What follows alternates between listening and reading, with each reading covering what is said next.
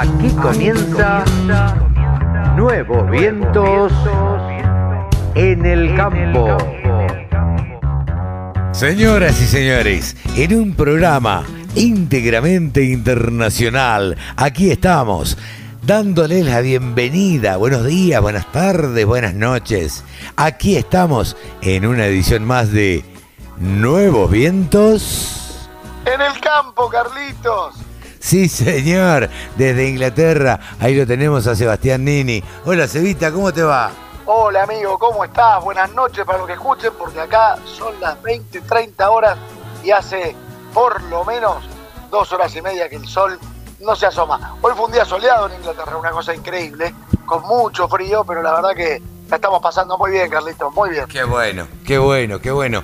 Cevita, qué bueno que, qué bueno que estén disfrutando, que lo estén pasando bien y que bueno, en definitiva, eh, podamos hacer el programa igual. A mí me da mucho gusto estar afuera también, afuera de la Argentina, digo, eh, y poder seguir trabajando casi, casi de la misma manera que haciéndolo desde Buenos Aires. ¿Cómo les está haciendo ustedes? Es una experiencia bastante loca la que estamos haciendo. ¿no, sí, sí, sin duda, no te, quepa, no te quepa duda. La verdad que estamos haciendo el programa casi normalmente y cada uno desde un destino distinto. Absolutamente, absolutamente. Y lo estamos disfrutando además, ¿no? Porque, porque estamos viajando y, disfrutando. Sin duda, sin duda. Hoy te cuento, te cuento a quienes vamos a tener eh, este sábado. Este sábado que estamos arrancando en sábado 19. Pablo Adriani, por supuesto, con los mercados. Mónica Ortolani, hablando de la emoción de los productores agropecuarios. Eh, vamos a charlar también con eh, Jorge Chemes. Jorge Chemes nos va a contar, bueno, todo lo que piensan acerca de los incendios y de la inacción del gobierno, los incendios en Corrientes. Con Nicole Pisani Claro también vamos a hablar eh, de la Fundación FADA, por supuesto, de el changómetro, de cuánto aumentó aquella picadita que nos gusta comer. Y también vamos a hablar eh, con Andrea Médica. Andrea Médica es la hija de Jorge Médica, eh, los dueños de Yomel. Así que tendremos un programa que por supuesto van a estar en Expo Agro. Así que tendremos un programa que va a tener casi, casi de todo. Qué bueno, qué bueno, qué bueno. Muy interesante el programa de hoy. Sin duda. Eh, sin duda, sin duda interesante como nos están saliendo casi, casi todos los programas que estamos haciendo desde afuera. No sé si no nos vamos a, a quedar a vivir afuera, mira. Totalmente, amigo, ¿por qué no? Eh, la verdad que es una experiencia distinta. Eh, Cevita, ¿te parece que arranquemos? Vamos, Carlitos, adelante. Arrancamos una edición más de Nuevos Vientos. En el campo. Ahí vamos.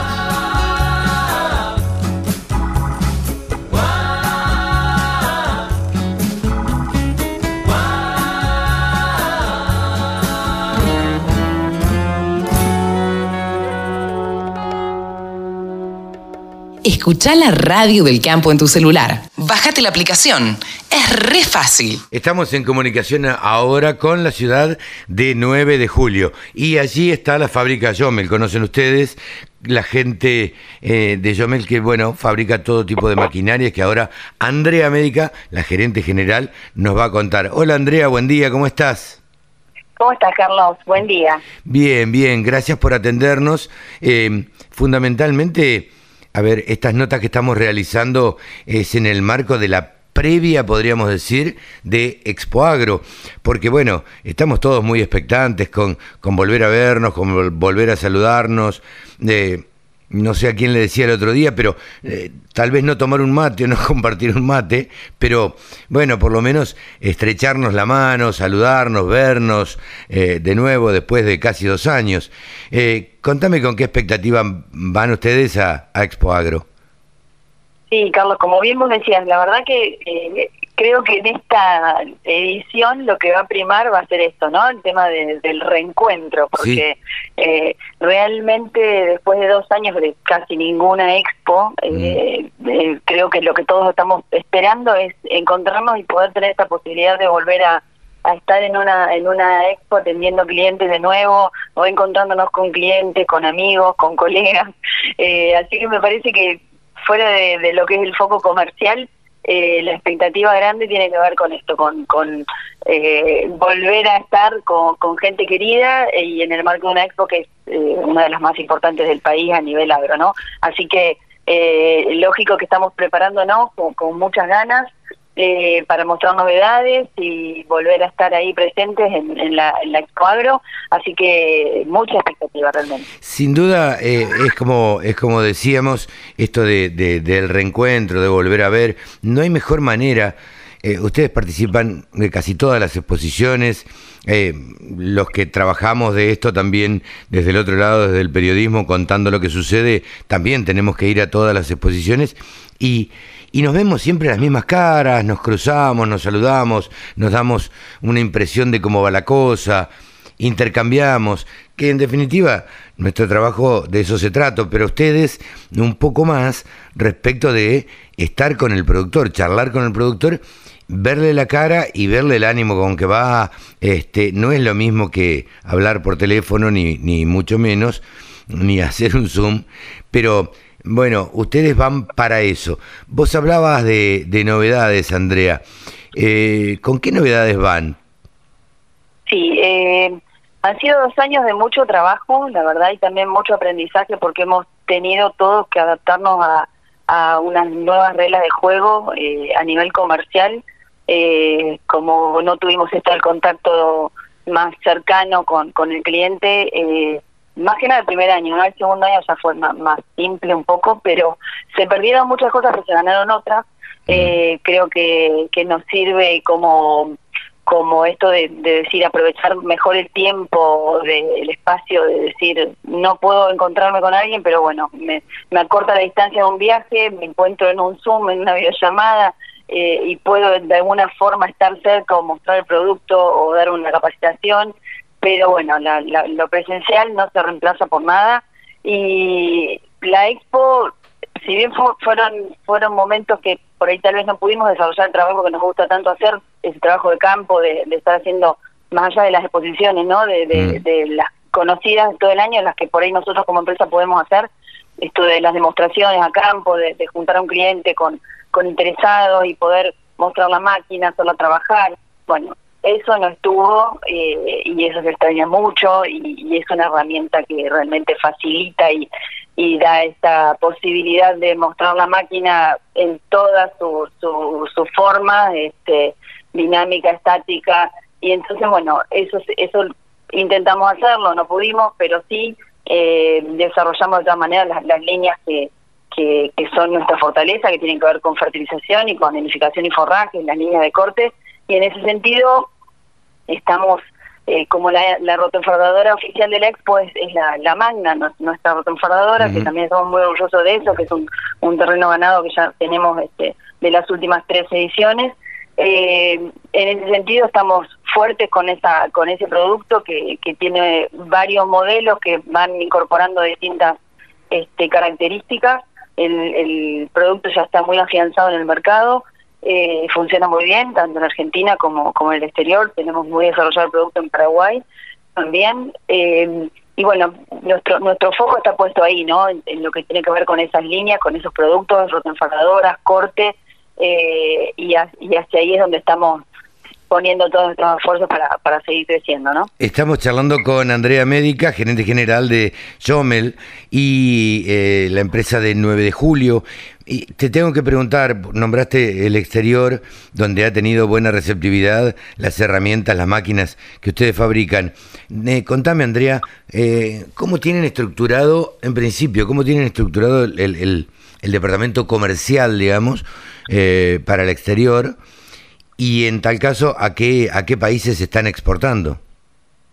Sí, eh, nosotros tenemos un equipo de tres personas, entre técnicos y, comerciales, que, que, bueno, básicamente, lógico, además está decir que la pandemia realmente eh, entorpeció mucho el trabajo de comercio exterior, eh, porque precisamente lo que no se podía era, era viajar y, y hacer eh, lo, presencial, ¿no? Que nos pasó a todos los que los que estamos poniendo patas afuera. Eh, y eso nos nos aletargó bastante el crecimiento, eh, pero bueno, no fue no fue nulo, ¿no? De a poco podemos ir remontando.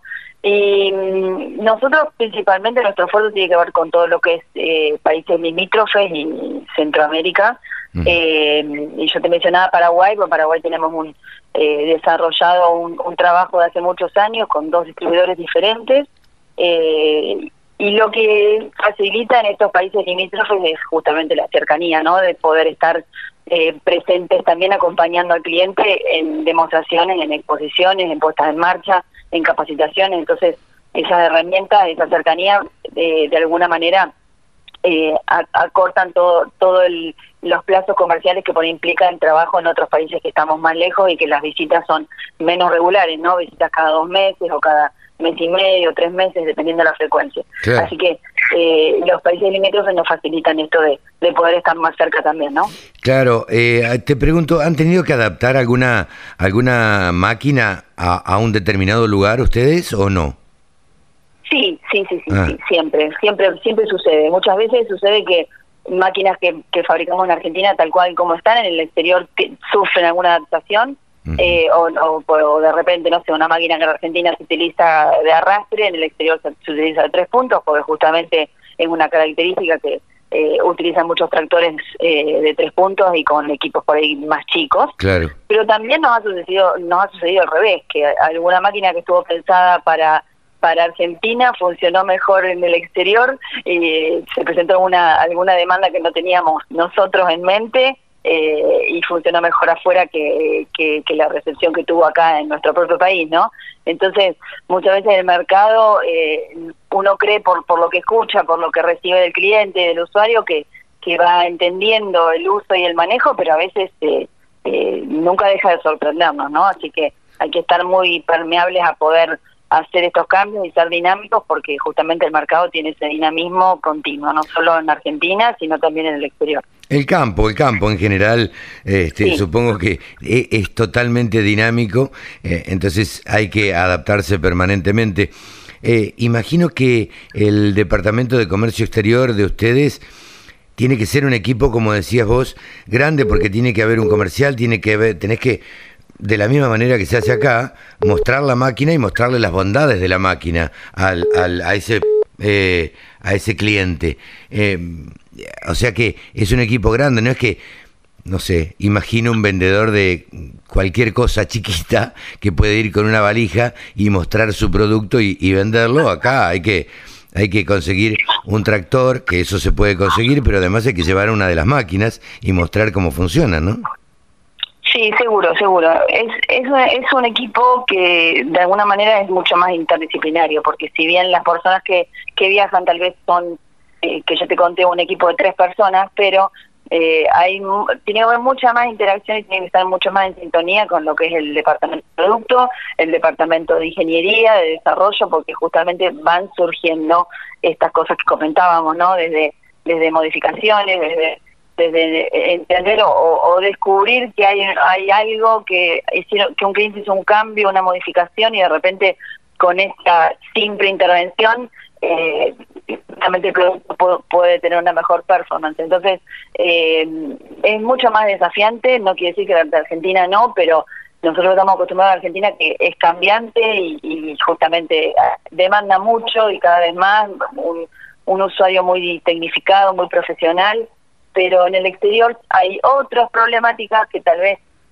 eh, en algún momento tienen que ver con más precariedad, de, de, de, que no hay gente que no está tan tan preparada y con esta en el uso de productos eh, se cometen errores se hacen roturas que ¿cómo puede ser que eso se haya roto si jamás nos pasó que esa máquina se rompiera? Y bueno, sucede, las temperaturas, la humedad, pero bueno, se aprende mucho y, y cuando uno tiene las convicciones de, de, querer insertarse en esos mercados, sabe cuáles son las reglas del juego, eh, el sacrificio es muy grande, el tiempo que transcurre en que uno llega y puede realmente poner bandera y decir, bueno, ahora estoy, yo me le está en, tal país, eh, transcurren más años, eh, es un sacrificio grande, pero es muy... Sí, sí. los resultados. Claro. Bueno, Andrea, te agradezco muchísimo esta charla con la Radio del Campo. Nos estaremos viendo en, en Expo Agro. Eh, nos saludaremos allá, lo veremos a Jorge, bien peinadito y bien coqueto como siempre. Él no falta, no falta nunca las exposiciones, así que un saludo grande para él y, y, nos vemos allá en Expo Agro. Bueno, Carlos, muchas gracias. Así que esperemos, falta poquito, ya estamos a un mes, así que esperemos que que no suceda nada en el medio y podemos encontrarnos todos allá en San Nicolás como estamos esperando. Con todos los protocolos seguro que nos vamos a encontrar y que vamos a, charlar allá. Ha sido Andrea Médica aquí en los micrófonos de la Radio del Campo. Agricultura, ganadería, semillas, razas, precios, tecnología.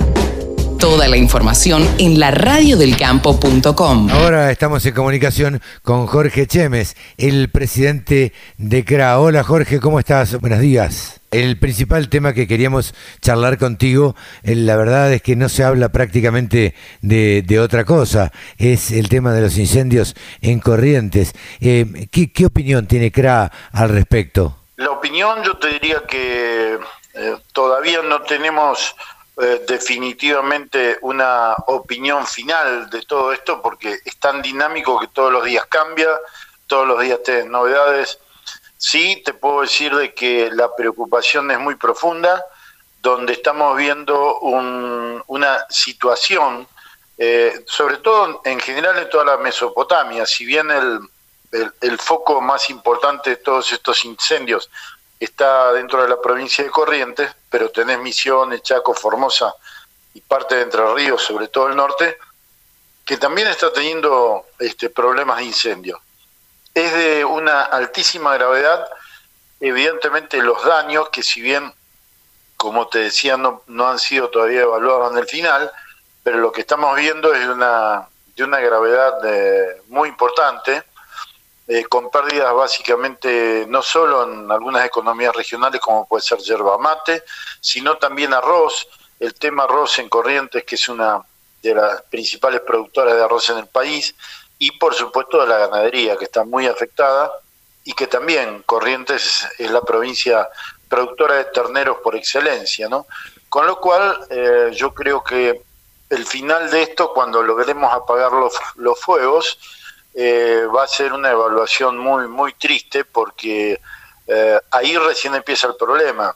Hoy la urgencia es apagar el fuego, pero después que termine, que uno termine de apagar los incendios, hay que ver qué herramientas le brindas al productor para que arranque nuevamente. Eh, sí, la verdad que hemos visto fotos que son desoladoras, gente que perdió todo, animales muertos en el campo. Bueno, la verdad que el fuego no, no perdona. Eh, voy a preguntarte por algo que sé que seguramente te, debe irritar, eh, como nos irrita a muchos de los que queremos el campo y de los que vivimos del campo. Eh, las declaraciones de Cabandier, ¿qué, ¿a vos qué opinión te merecen? Mira, yo creo que es una de las declaraciones más, o una declaración más de todas las desacertadas que vienen desde el gobierno, ¿no? Es una forma de de sacarse la responsabilidad encima, porque evidentemente esto estoy seguro que si hubiera habido una política contra el fuego adecuada y que previsible, estas cosas no tendrían que estar ocurriendo. Obviamente como no lo hay, eh, tratan de defenderse de esta manera. Esto por un lado, eh, por otro lado, eh, yo soy un convencido de que este gobierno hace todo lo posible para mantener el conflicto con el sector agropecuario siempre vivo. Y lo digo porque, porque creo que ideológicamente lo necesitan. Es, es como una, eh, digamos, eh, una vieja costumbre y algo necesario estar peleándose con el campo continuamente y siempre culpar al, al campo de todos los males que, que, se, que se producen en la Argentina. ¿no? Eh, bueno, es lamentable. La verdad que es inconcebible ver cómo un, funcionario, yo creo que, que lo hacen de alguna manera por esto, por esta causa que yo te planteo.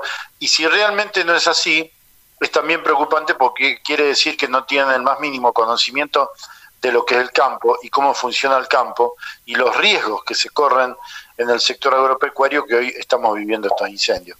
Así que, en resumidas cuentas, te diría que es gravísimo lo que hemos escuchado.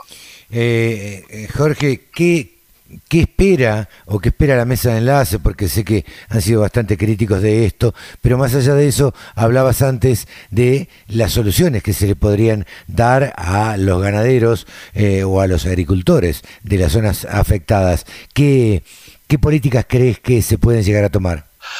Bueno, en primer lugar, como te decía, creo que hay que Mm, eh, digamos, eh, poner a disposición todos los medios para poder apagar los incendios. Ese es el primer paso. Una vez eh, solucionado esto, yo creo que hay que pensar seriamente en una condonación de impuestos para sobre todo en las provincias donde ha tenido más gravedad estos incendios, también una atención financiera que esté adecuada, que no me vengan con créditos a tasa de interés reducida y demás. Acá lo que se necesita es dinero sin tasa de interés, porque la realidad es que el productor lo que necesita es que lo ayuden, no que le tienen un salvavidas de plomo. Y por supuesto, todas las medidas adecuadas y que se puedan llevar adelante, con, obviamente con apoyo del gobierno nacional y de las provincias, para ir eh, a medida que se va viendo qué situación tiene cada provincia para ir sosteniendo los sistemas productivos, porque si no, hacen, no haces esto, hay muchos productores que no van a poder avanzar, hay gente que va a tener que vender todo el stock de sus vacas porque no es solamente el problema del fuego ahora, después no, no queda pasto para que coman, entonces de acá hasta la primavera no, no vas a tener nada, ¿no? es muy, muy grave. Muy grave. Eh, ¿Esto se lo han podido llegado o se lo han llegado a plantear al ministro Domínguez? Sí, sí, por supuesto, el ministro Domínguez está al tanto de esto. Le hemos pedido una reunión, los cuatro presidentes de la mesa de enlace, que eh, tenemos eh, casi confirmado que los primeros días de la semana que viene vamos, vamos a estar reuniéndonos con él, como para ir avanzando básicamente sobre estos temas que ya se los hemos volcado y que es fundamental que tenga respuesta en forma urgente. Ajá. Y ustedes, eh, la verdad que son optimistas ahí, pensás que Domínguez, lo, lo, Domínguez yo no creo que no lo, no lo entienda. Digo, un tipo de campo, un tipo del interior, no creo que no lo entienda. ¿Crees que va a poder haber alguna solución? Mira, Carlos, van a tener que tener una solución. Y te digo definitivamente porque eh, si no, va a ser un golpe eh, muy duro para todo lo que es producción agropecuaria en provincias importantes. Yo creo que el gobierno tiene que ser consciente de que el daño económico que se puede llegar a producir si no se da la ayuda necesaria para los productores va a hacer que miles de productores queden fuera, queden fuera del sistema y no puedan volver a, recomponer su, su, situación productiva. Así que yo diría de que, por supuesto, vamos a utilizar todas las herramientas necesarias para que lo entiendan, pero el gobierno fundamentalmente tiene que ponerse, eh, digamos, seriamente a pensar en estrategia. Jorge, muchísimas gracias por este diálogo con la Radio del Campo. Un abrazo. Por favor, a vos. Un abrazo, Carlos, que siga muy bien, gracias. Saludos. Ha sido Jorge Chemes, el presidente de CRA, aquí en la Radio del Campo. Todas las voces, todas las opiniones. La Campo.com. Bien, ahora estamos en comunicación con Pablo Adriani. Pablo Adriani es el gurú de los periodistas agropecuarios, analistas del mercado de granos. Hola Pablo, ¿cómo te va? Buenas tardes. Buenas tardes, Carlos, ¿qué tal? ¿Cómo andás? Muy bien, por suerte, muy bien. Acá tratando de trabajar eh, y, a ver, expectantes un poco para ver cómo siguen los mercados en, este, ¿cómo diríamos? En este mundo revolucionado, porque la verdad es que está todo un poquito revolucionado, está todo un poquito eh, alterado. ¿Cómo lo ves vos?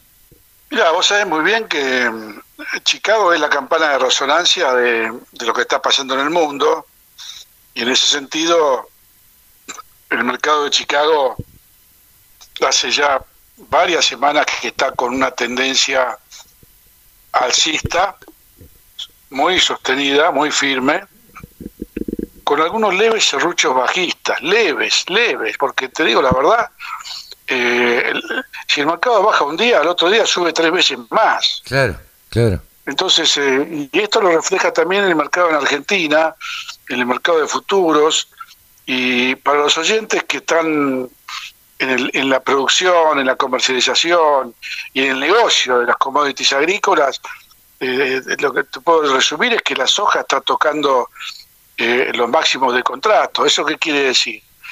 Está tocando los precios más altos desde que comenzó a cotizar la soja. O sea que eh, y, todavía no, todavía empezó la cosecha. estamos en febrero, la cosecha empieza en abril, mayo, por poner, el, la verdad que el, el, lugar del momento de la cosecha es mayo. Y bueno, para mayo una soja vale 414 dólares. Claro. Eh, una soja que el año pasado valía 300, arriba de 200, abajo de 300 dólares. O sea, suba de 100, 120 dólares con respecto al año pasado que asusta pero se sostienen y cada día sube un poquito más.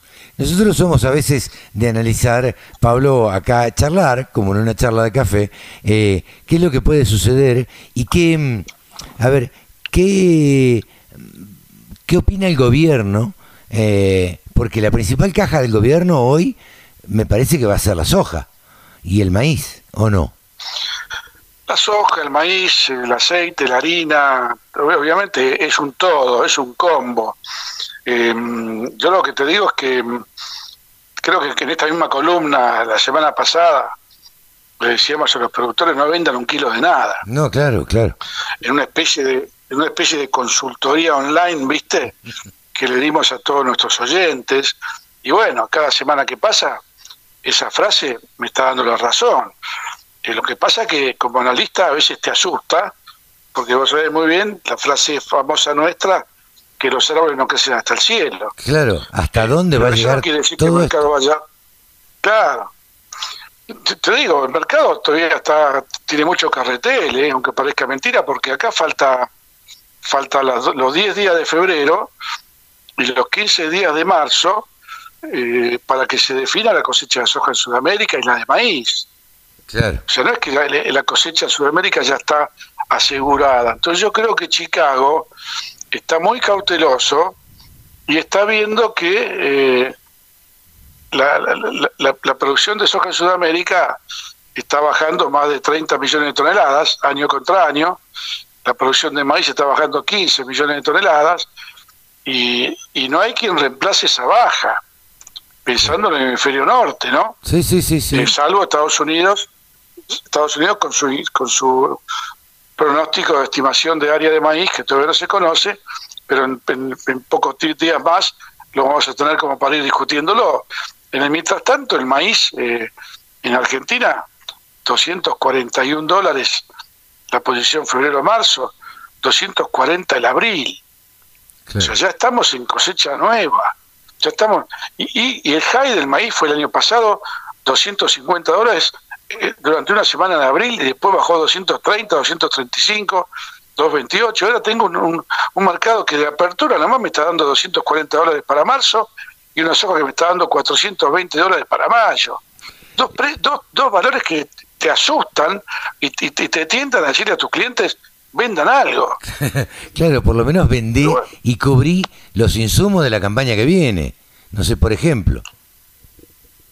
Claro, lo que pasa es que cada vez que yo, por suerte, yo hace varias semanas que digo no vendan un kilo. Pero vamos a ser sinceros, porque un analista, un analista, yo no, yo no digo todas las que gano. También digo las que pierdo, no son ganar y perder, pero tomémoslo así como concepto. También gano las que pierdo. Hace un mes, hace un mes, mis clientes estaban vendiendo soja mayo a 350 dólares. Claro. Y hoy vale 400, 414. Entonces, ¿qué decimos? Y Adrián me hizo, me hizo perder plata, se equivocó. No, no, porque hace un mes, un mes y medio, no estaba el efecto de la sequía todavía en Sudamérica. Claro. Entonces vos fíjate como un factor de mercado eh, que te mueve la búsqueda de la producción para abajo, te impacta en, en, un mercado que la verdad, Carlos, este, este año yo creo que es un año que lo vamos a recordar como el año de mayores precios en Argentina de los últimos 15 años. Ahora, ¿vos qué pensás? Suponete para el año 2023, ¿vos, vos te imaginás que estos insumos bajen? Eh, ¿Que estos commodities bajen? Claro, claro, exactamente. No, no, pues, justamente metiste el dedo en la llaga. llaga. Para el año 2023, todos los factores alcistas que tenemos hoy, en cuanto a vos te venga una evolución de clima normal y se acomoden las producciones de soja en Sudamérica, se acomode la producción de maíz en Argentina, en Brasil, y se le sume un, un, empujoncito el, el, maíz y la soja americana, y el trigo y el maíz en Rusia, y los mercados pegan todos la vuelta. O sea, esta foto que vemos hoy no es la película del 2023. Claro, claro. Pero, pero también tenemos que aclarar, siempre y cuando no haya ningún problema climático el año que viene. No, no, no, por supuesto, siempre todo. problema climático en Estados Unidos.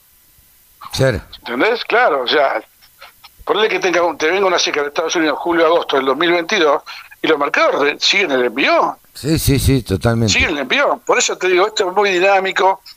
Acá no, está la verdad absoluta.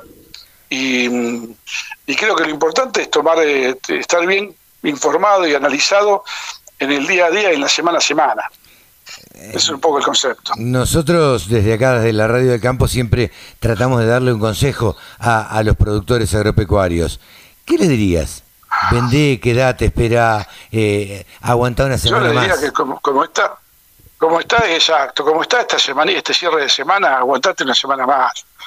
Aguantate a ver la apertura del lunes y martes que viene, a ver qué pasa.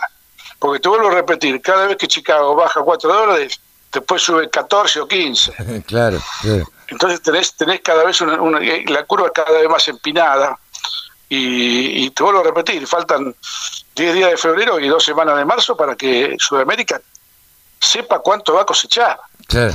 Sí, sí, Otro de los factores que genera que genera mucha incertidumbre y mucho ruido es que los operadores mundiales no, no, está todavía la cosecha eh, asegurada. Entonces claro, no está cerrada la cosecha. No está cerrada la cosecha, con lo cual pueden perderse no sé, 10 millones de toneladas en un ratito. Por ejemplo, exactamente, sí, sí, o sea que está muy el mercado así, muy sensible, pero con, con un serrucho alcista muy, muy, muy sólido, ¿no? Pablito, muchísimas gracias, como siempre, por este contacto con, con la Radio del Campo. Un abrazo, un fin de semana para todos. Ha sido Pablo Adriani, el gurú de los periodistas agropecuarios y analistas de mercado, aquí en la Radio del Campo. La Radio del Campo. Única emisora con programación 100% agropecuaria. Ahora estamos en comunicación, como casi, casi ya nos hemos acostumbrado, eh, estamos casi abusando de Mónica y le estamos pidiendo todas las semanas de hacer una columnita, por ahí un poquito más corta, pero eh, una columnita al fin, porque la verdad es que tuvo muchísima repercusión las columnas de la semana pasada y de la anterior. Hola Moni, ¿cómo estás? Oh, hola, ¿cómo estás Carlos? Es siempre un placer estar en la radio del campo, así que bueno, aquí estamos. Para nosotros también. Eh, y sí, contenta, la verdad que tuvo, tuvo repercusión la nota anterior. Sí, eh, yo creo que el tema de, los insumos, el, tema de, la plata en sí y de cómo hacerla rendir, siempre tiene, tiene repercusión. Pero eh, hoy lo que, bueno, eh, habíamos pensado en hablar, y le cuento a la audiencia, es a veces la, la, inacción de los productores agropecuarios, la por qué no, no venden, por qué si venden, por qué, eh, vos como, como, como coach, digamos, ¿cómo lo analizás esto, Moni? Mira, eh, te cuento cómo lo analizo y si bien ya lo hemos compartido en otras, en otras columnas, eh, viste que, eh, bueno, como es cierto que estamos en los máximos, ¿no? Tanto en el disponible como en, las cotizaciones futuras. ¿Quién iba a imaginar hasta hace dos semanas atrás, por ejemplo, una soja a 414 dólares eh, a, mayo? No, no, no. Digamos que esto era esto impensado, eh, más allá de que había condimentos y después encima un informe de Luzda que, eh, fue un poquito como optimista ¿no? de, la sequía. Eh, y, siempre digo, cuando aumento estos precios, ¿por qué el productor no hace nada? ¿O por qué se queda anestesiado? Si bien el tema financiamiento de insumos lo maneja muy bien, porque dentro de todo, eh, bueno, los que se han financiado con, con cheques a tasas incluso del 40, como lo hemos visto en la columna pasada, han tenido ahorros eh, tanto en trigo como en maíz y soja entre 6 y 11 dólares. Cualquier cosa, si no lo ven en mi página y, lo, y, pueden ver el detalle numérico. Eh, le digo, le digo a la audiencia, perdóname Moni, le digo a la audiencia que todas estas columnas que nosotros hablamos y charlamos con Mónica y que ella habla con eh, eh, de Estefano, eh, las pueden encontrar en www.tonicaonline.com.ar, ¿no? Sí, sí, así es, en la, solapita del blog, ahí tienen toda, eh, toda la nota. Y, vos sabés que, bueno, a raíz de, digamos, un, poco de estas columnas, y uno a veces toma, viste, los, comentarios de, la gente, y cuando dice, bueno, a ver, ¿por qué no hicieron nada? ¿Por qué no ataron la otra cara de la moneda, que es el precio o el cierre de precios de, los granos? Eh, hay un, alguien que puso, y lo que pasa es que la ambición no tiene límites. Y yo, sin embargo, no creo que es la ambición, sino creo que la emoción que predomina en el productor es el miedo. Ah, papá, a ver cómo es esto. Sí, sí. Para mí es el miedo, e, es mi humilde opinión, ¿eh? no significa que sea así ni tengo la verdad. Pero escuchándolos, eh, siempre el miedo, el miedo, ¿qué, qué, hace el miedo en una persona? Paraliza. Paraliza. Paraliza. Y bueno, ¿y cuál es el mayor miedo del productor? cerrar un precio y que después, ¿qué pasa? Ah, aumente. Entonces, ese dolor es tan grande que prefieren muchas veces no hacer nada. Lo que no cuentan es cuando bajó, si baja el precio y tienen que vender más grano, es como que eso no les queda mucho el registro. Y es un error que yo digo, lo barren debajo de la alfombra.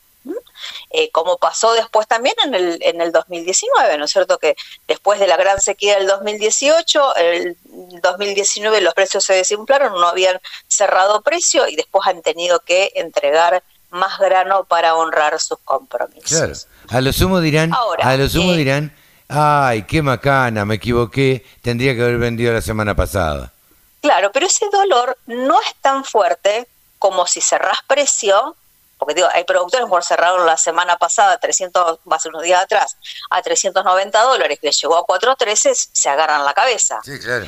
Hay otros que no, que ya están más entrenados y dicen, mira, vendí solamente cuatro camiones a 3.9, tengo todavía cuánto más para seguir. Y, y ahí radica el tema, ¿no?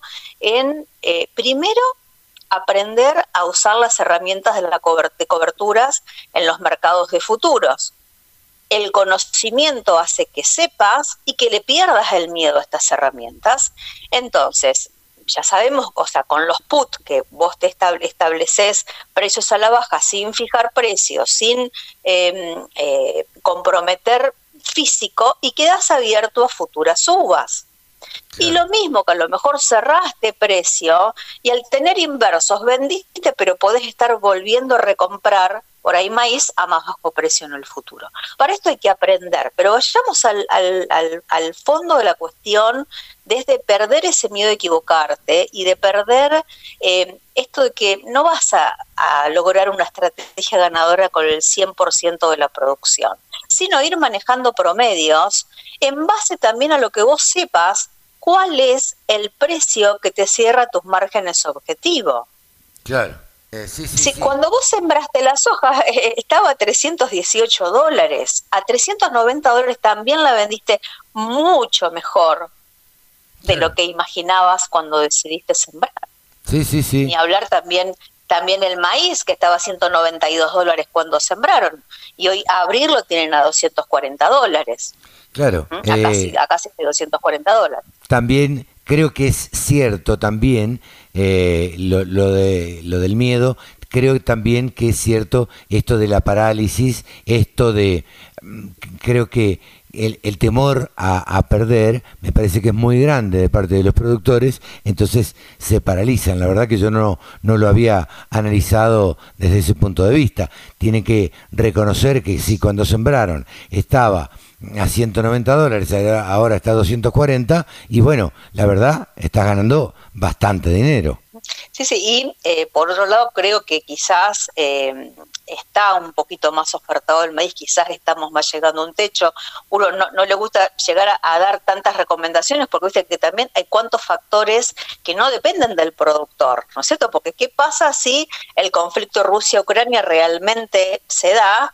petróleo, el petróleo dispara, el maíz también va a disparar. Sí, Mónica, ¿qué me dijiste? Entonces yo siempre a la misma recomendación, sepan cuál es el, el precio que les deja un, un, buen sabor, un margen objetivo, y no es necesario hacerlo con el 100% de la producción, aplicar estas herramientas, sino empezar un poco a probarlas. Yo, como, como toda herramienta, depende de la mano que la maneja y depende de la práctica. Y si no practicas, si no te equivocas, no aprendes. no vas a aprender nunca, claramente.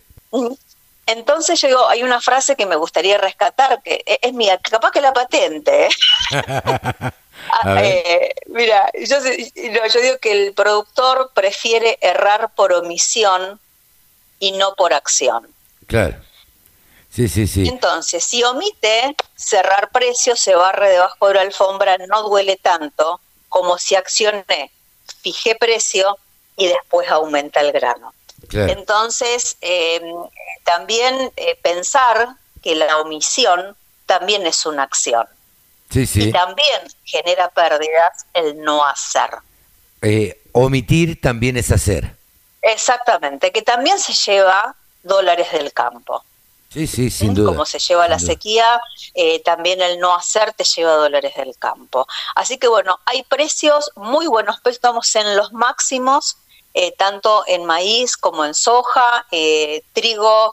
Mira, estamos en, el disponible, estamos a un puntito del máximo, llegó a 248, 247, en Chicago está ahora repuntando un poco por el conflicto, no se sabe lo que va a pasar, pero yo lo que voy, eh, hay muchos mejores precios de los imaginables para que puedas estar capturando esa rentabilidad y también con herramientas que te permiten flexibilidad, como son las opciones. Y también los futuros, que tampoco compromete físico, pero básicamente las, las herramientas flexibles, tanto los puts como los calls, son los que te pueden dejar la ventanilla abierta para que puedas seguir capturando buenos vientos, digamos, y, que, y que te deje un piso, que te deje un buen sabor. Moni, como siempre, muchísimas gracias por estas, este contacto y esta charla con la Radio del Campo. La verdad que nos enriquece a todos y supongo, y estoy seguro, que a los productores agropecuarios también les sirve muchísimo escuchar estos consejos. Se ve a través de Twitter, se ve a través de los comentarios que dejan en redes sociales qué es lo que les produce todo esto a los productores agropecuarios. Moni, hasta la semana que viene o hasta dentro, dentro de, no sé, 15 días. Ya nos veremos. Te mando un beso grande, gracias. Un placer, muchas gracias por tu llamado. Saludos a todos. Mónica Ortolani aquí en los micrófonos de la Radio del Campo, coach, contadora y además titular de tónicaonline.com.ar. Todas las voces, todas las opiniones. La radiodelcampo.com. Bien, y ahora nos encontramos en comunicación con Nicole Pisani Claro, que es economista de la Fundación FADA. Y la Fundación FADA precisamente presentó el otro día, bueno, ya había presentado aquello, se acuerda que lo, lo, publicamos y charlamos con Nicole también de los changuitos, el changómetro. Eh, pero bueno, ahora, bueno, hicieron el changómetro edición picada. A ver, eh, ¿cómo te va, Nicole? Gracias por atendernos. Un gusto estar con ustedes. Bueno, Nicole, eh, lo que queríamos saber básicamente es este último estudio que hicieron, la, la edición picada. ¿De qué se trata? Contanos. Bien, como decía, se publicó lo que se conoce como changómetro, que eh, medimos la temperatura de lo que sería la inflación y cómo van evolucionando los precios. En este caso particular, eh, tuvimos en cuenta una picada, una picadita que solemos compartir en familia, entre amigos, y cuánto nos costaba esta picada para cuatro personas en 2017 y cuánto nos cuesta ahora. Y en ese sentido, en 2017 nos costaba 300 pesos una picada y hoy estamos hablando de 1.450 pesos. 300 eh, es mucho el aumento. Exactamente, 300 pesos nos llama a todos mucho la atención y estamos hablando nomás de cinco años atrás. Claro, claro. Y, contanos ahora, ¿cómo, ¿cómo se da esto? Bueno, esto es producto del de, eh, proceso de inflación que hemos tenido de todo este tiempo y si ven producto por producto, por ponerte algunos ejemplos, de esta picada en 2017, eh, con mil pesos comprábamos por ejemplo, 4 kilos de queso y hoy solamente podemos comprar 700 gramos, he perdido 3 kilos y medio casi, eh, producto, digamos, de, la inflación. Eh, si tenemos en cuenta, por ejemplo, el pan, perdimos 20 kilos de pan, hoy solamente con mil pesos compramos 4 kilos y medio y en 2017 compramos 24 kilos y medio. Eh, lo mismo sucede con todos los demás productos que integran esta picada y con cuestiones que van más allá también de los alimentos y las bebidas, ¿no? Sí, sin duda, eh, eh Nicole, la verdad es que muchos somos eh, muy consumidores de queso, en mi caso me declaro un fanático del queso, de todo el tipo de queso, y es increíble, increíble lo que se ha incrementado el valor del queso, ¿no? Sí, totalmente. Es eh, muy, muy grande el crecimiento del precio en lo que es el queso y bueno, la, pérdida que tenemos, digamos, en las capacidades de compra. Estamos hablando que eh, con, mil pesos comprábamos cuatro kilos, que eran alrededor de 240 pesos el kilo en 2017, y hoy el queso, eh, el kilo prácticamente está cerca de los 1.300 pesos, estamos hablando casi de 1.100 pesos más. Eh, y lo mismo sucede con todos los productos y eh, esto también es un problema, eh, o sea, nos muestra lo que, lo que refleja la inflación y de que nuestro país no tiene en sí un problema de eh, precios, sino también de, de lo que serían los pesos, ¿no? De que nuestra moneda vale cada vez menos. Absolutamente. Eh, la caída del salario real eh, fue de alrededor de un 20%.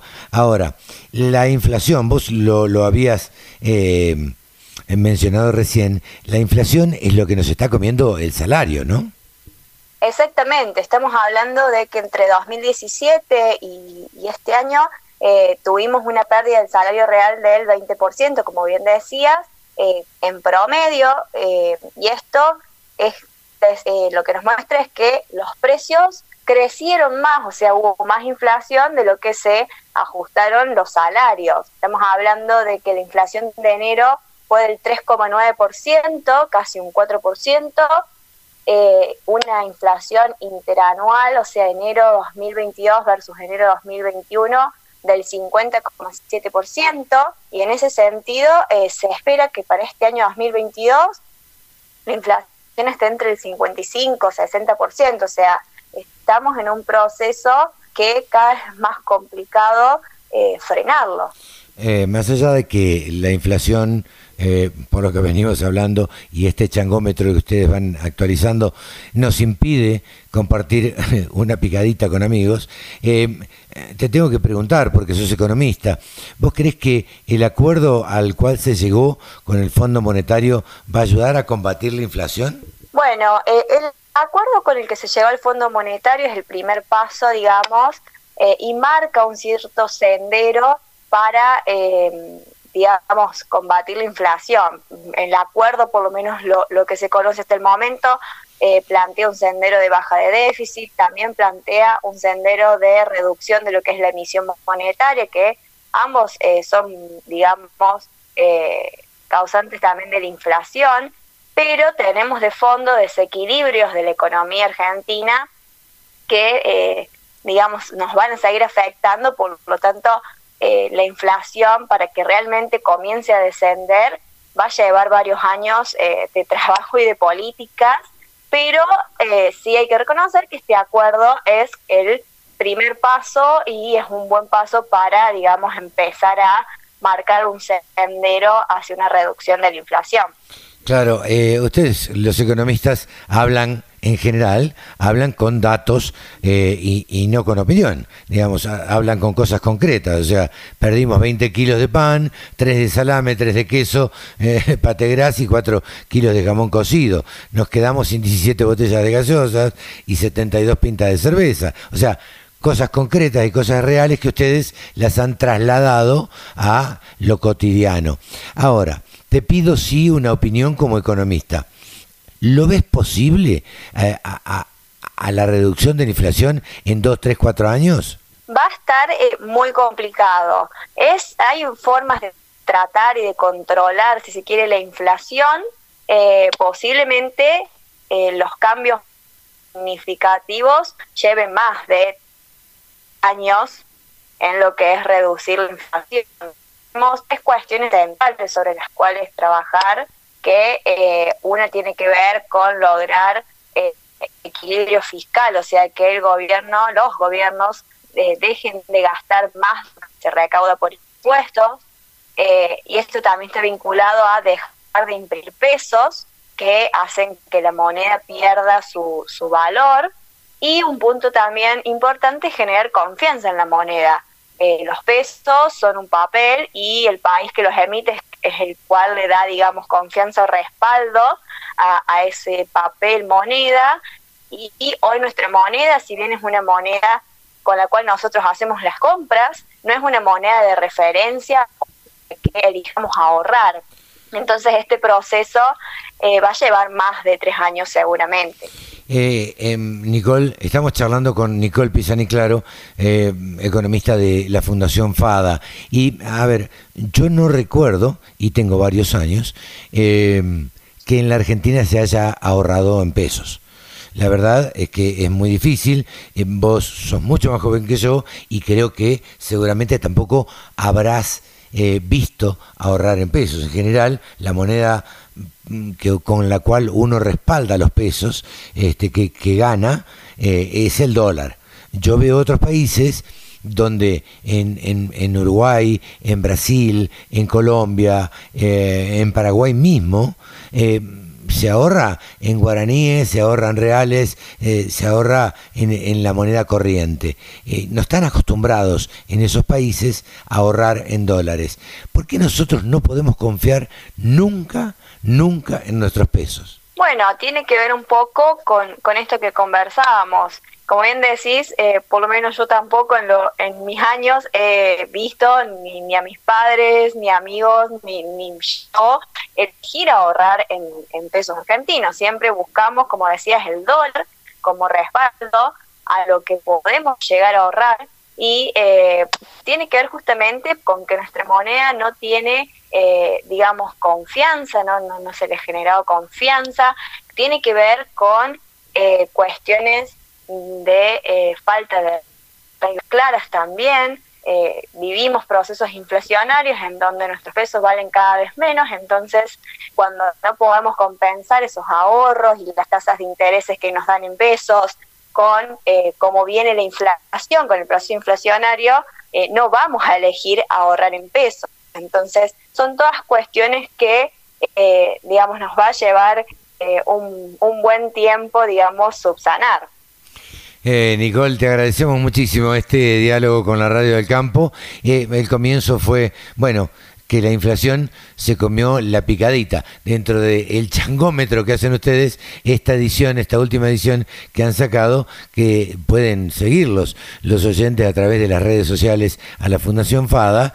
Em, bueno, esta edición era picadita y la picadita que no podemos comer, eh, lamentablemente que nos priva la, la inflación. Nicole, muchísimas gracias por este diálogo con la Radio del Campo. Un gusto estar con, con, vos, Carlos, y todos los oyentes de la Radio del Campo. Nicole Pisani Claro, de la Fundación FADA, pasó aquí en los micrófonos de la Radio del Campo. Todas las voces, todas las opiniones. La radiodelcampo.com.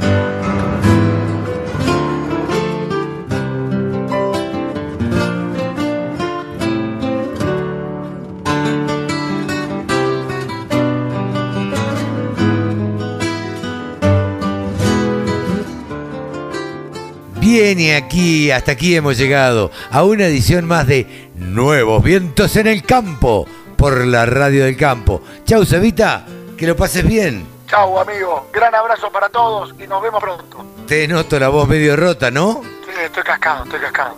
Estoy cascado, pero bueno, ya está. Ya está, Te ya mando está. un abrazo, Carlito. Un abrazo grande. Sebastián Nini desde Inglaterra. Nos despedimos hasta la semana que viene. Chau, chau.